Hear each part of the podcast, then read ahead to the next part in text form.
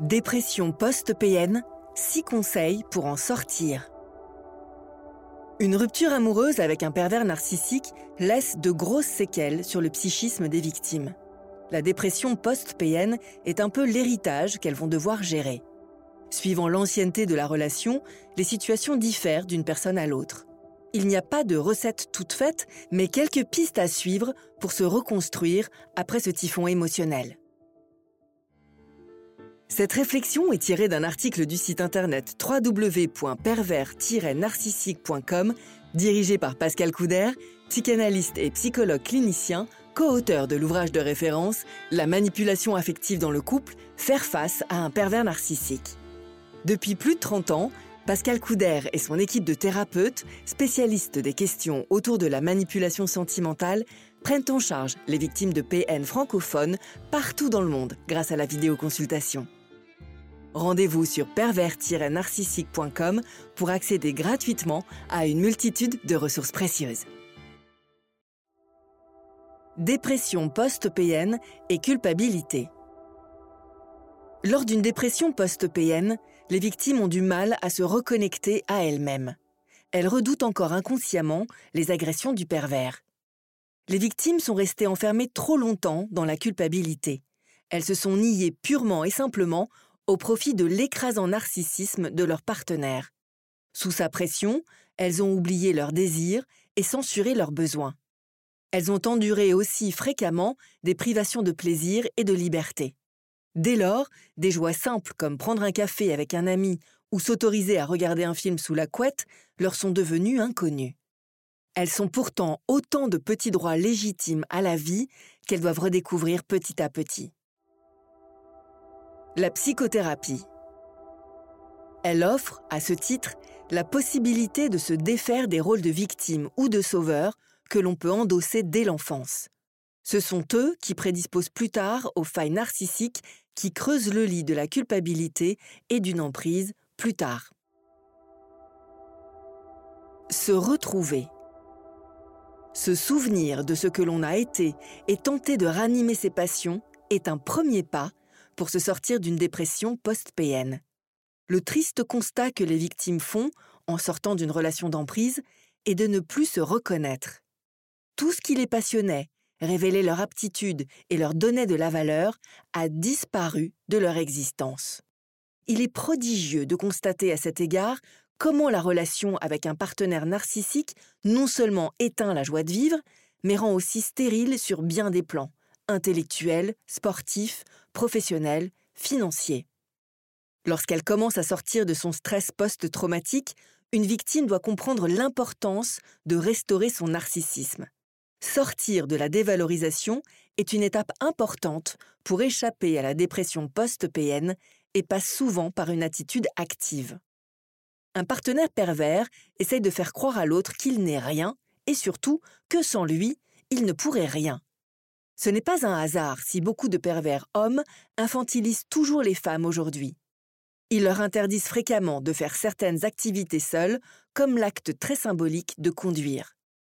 Il est salutaire pour les victimes en phase de rémission de comprendre les limitations que leur partenaire leur a inculquées. Cela est nécessaire pour pouvoir les dépasser. En se faisant l'écho de cette petite voix qui leur susurrait qu'elles ne seraient jamais capables, c'est, en effet, volontairement qu'il les a enfermées dans leur peur. Un mécanisme dont elles prennent conscience souvent en thérapie, en allant au bout d'une démarche de reconstruction. S'entourer à nouveau. Pour chasser tout gêneur, les manipulateurs s'efforcent toujours de faire le vide autour de leurs victimes. D'où l'un des grands défis à relever pour lutter contre une dépression post-PN, renouer des liens avec ceux que l'on a perdus. La famille est le premier soutien vers lequel il est important de se retourner, car il est souvent inconditionnel. Il procure amour et réconfort aux victimes et souvent une aide logistique et financière. La démarche prend parfois du temps, si l'entourage s'est fait berner par la façade impeccable du pervers. Mais les dégâts qu'il a causés lui ouvriront tôt ou tard les yeux, et il sera furieux de s'y être laissé prendre. Il en est de même pour les vrais amis qui, après les explications d'usage, sont souvent heureux de renouer la relation. D'une manière générale, pour lutter contre une dépression post-PN, il est conseillé d'accepter toutes les occasions de sortie et de rencontre. exprimer sa colère.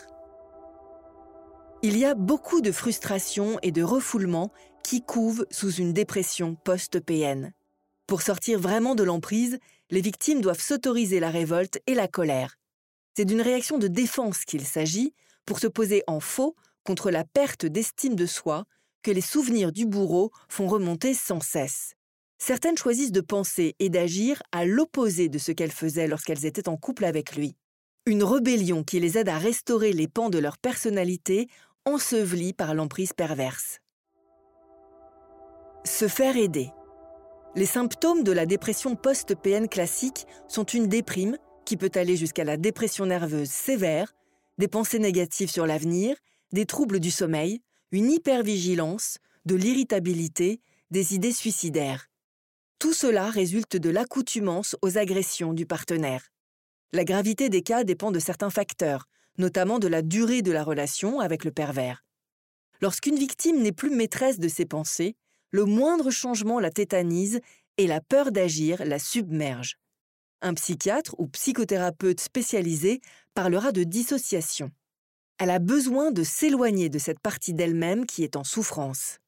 Consulter va l'aider à se guérir en réalisant d'abord le processus de dépersonnalisation qu'elle subit. Dans un second temps, la thérapie va l'aider à se reconstruire en soutenant ses efforts pour restaurer son narcissisme défaillant. Il sera question d'estime de soi, de limites avec les autres et d'autonomie personnelle. Cette partie est longue, mais il faut rappeler qu'une thérapie menée à terme permet d'éviter la rechute dans les bras d'un partenaire de même facture. N'hésitez pas à vous faire accompagner par des thérapeutes spécialistes de la question de la perversion narcissique.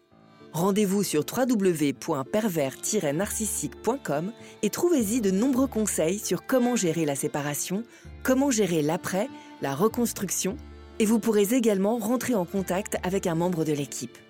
Ne restez pas seul. Merci d'avoir écouté ce podcast. Rendez-vous très prochainement pour un nouvel épisode. N'hésitez pas à vous abonner pour ne rien manquer des prochaines publications. À très bientôt.